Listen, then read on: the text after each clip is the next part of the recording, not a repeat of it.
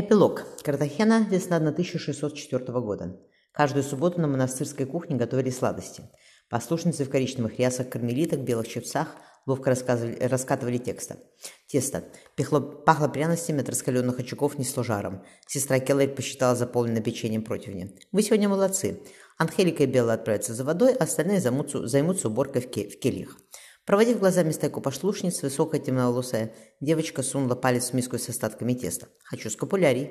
«Получишь, когда пострижешься», – рассмеялась старшая подруга. «Ты уже следующим годом принимаешь обеты». Зеленые большие глаза девочки поднялись к небу. Белла набожно перекрестилась. Донни Ухения носит скапулярий, она не монашка. Она живет дома, а к нам ходит только на молитвы и на уроки. Собирая грязную посуду, Ангелика отозвалась. Донни Ухения пока не может постричься, она ухаживает за больным отцом. Однако она все равно, что сестры, просто пока в миру. Быстрее бы, пожелала Белла. Я хочу стать сестрой Терезой. В честь Терезы явила, а ты? Перебирая розарий, девочка за... зашевелила губами. «Может быть, матушка заберет меня отсюда», — ответила Ангелика. «Моя сводная сестра болеет. Если она умрет, то отчим разрешит матушке взять меня домой». Заглянув на кухню, сестра Келла сварливо сказала. «Все болтаете. Быстро отправляйтесь за водой». Девочки, заторопившись, поклонились. Пробежав по саду, они остановились у каменного колодца. «Давай я», — предложила Ангелика, — «я сильнее». «Тогда обратно я понесу и твое ведро», — ответила Белла, — «иначе будет нечестно». Старшая девочка прицепила ведро к веревке. «Знаешь, почему сестре Келлер шрам через все лицо? Мне сестра Исабель рассказала по секрету». Белла помотала головой. Ангелика вытащила воду. Это давно случилось, больше двадцати лет назад. Сестра Исабель тогда еще была молодой. Сестру Келлера в миру звали Ариана. Ее муж служил здесь воинским начальником и уехал на север, в Панаму. Вернувшись, он понял, что его жена ждет ребенка. Не от него, понятное дело, добавила Ангелика. Бела ахнула. От кого? Да кто же знает, пожала плечами подруга. Он избил ее, она выкинула ребенка, он располосовал ей лицо кинжалом и привез сюда. Он еще раздавил ей плечами пальцы на ногах. Она теперь навсегда хромает. Ты видела, как она ходит? Белла неслышно спросила. «А он потом на другой женился?» «Наверное», — Анхелика хмыкнула. «Брак ему аннулировали в Риме. Мать-настоятельница говорила, что твой отец тоже живет в Риме. Или он теперь в Мадриде?» «Я не знаю», — Белла, дел... Белла дернула щекой. «Он мне не пишет. Пойдем, а то тесто засохнет, и не отмоешь его». Девочка зашагала к маленькой двери подвальной кухни. «Возьмите печенье», — Белла подвинула женщине глиняную, глиняную тарелку. «Я сама пекла до Неухения». Нежные пальцы отломили кусочек. Женщина Учительница носила грубое платье коричневой шерсти и такой же чепец. «Очень вкусно», — улыбнулась она. «Начнем с Адороты Девоты». И уханье села к Вирджинеллу. Белла пела, скромно опустив глаза, перебирая, перебирая розарий. «Какая она хорошенькая!» – вздохнула учительница. Глаза словно изумруды. И голос ангельский. Мелодия утихла, девочка мечтательно сказала. «Когда я приму обед, мать-настоятельница разрешит мне петь церкви с другими сестрами. Скорей бы!» Провожая учительницу к выходу, девочка спросила. «Как ваш батюшка, Донни Ухения?» «Все по-старому», – отозвалась женщина. «Он потерял ногу три года назад, но его еще беспокоит боли. Дай бог ему здоровья», – перекрестилась Белла. Девочка помялась. «Почему вы не уходите замуж, Донни Ухения?» Женщина грустно ответила. «Мне уже 26 лет, милая, и я беспреданница. У батюшки есть вот только пенсия. И куда я поеду, Дон Эрнан? За ним нужен уход. Я откладываю деньги на взнос, чтобы потом постричься. Беги, милая». Женщина поцеловала Беллу. «До следующей недели». Посмотрев вслед стройной спине Донни Хенни, Белла пошла к церковь. Звонили к обедне. Рынок разъезжался, индейцы отдавали овощи за гроши. Нашли в бархатном мешочке медь, и Ухенни обрадовалась. Удачно, что мы с Беллой заболтались. Теперь и торговаться не надо, а то стыдно на глазах у кумушек просить скинуть цену. Она взяла картошки. Дома остались кости от вчерашнего цыпленка. Евгения собиралась сварить суп.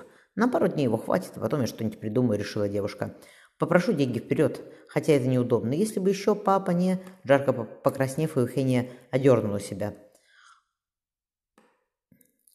У него боли. Хирург сказал, что он будет страдать до конца жизни. Нельзя ругать своего отца, даже в мыслях.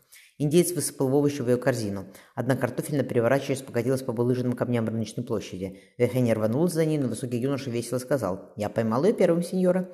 Женщина пробормотала. «Большое спасибо». Вернув картошку на место, юноша легко подхватил ее корзинку. «Я готов идти за вами хоть на край света, только покажите дорогу». Евгения зарделась. Молодой человек, поправив шпагу, поклонился. «Сеньор Дэниел Делеон, к вашим услугам». Окунув перо чернильницу, капитан Ньюпорт сварливо, сварливо сказал. «Ты там не шали. Попытайся найти сестру, разведай, что золото на складах, и возвращайся. Не лезь на рожон. Твой дядь двоюродный капитан Кроу уже допрыгался. Его третий год никто не видел, а жаль, он был отличным моряком. Не буду». – пообещал Дэниел, принимая бумаги.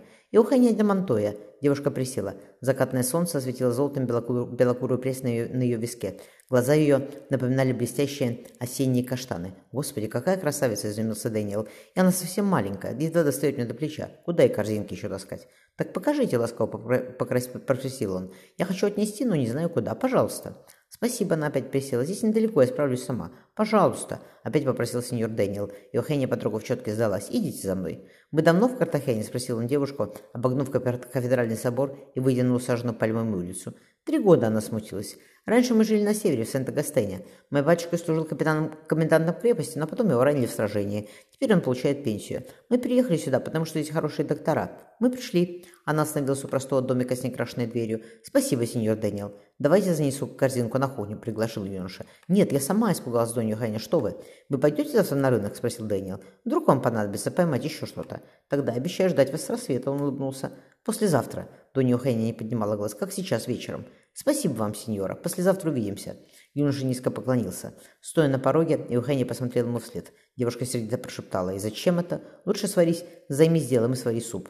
Темный покосившийся домишка пропах ромом. Отец похрапывал на, столы, на старой кровати. Евгения подняла пустую бутылку, однако он даже не пошевелился. Перекрестив отца, Укутав его одеялом, девушка ушла на кухню. Поставив горшок на треногу в очаге, она устроилась в своей бедной комнатке, похожей на монастырскую келью. Преклонив колено перед распятием, Евгения зажгла свечу.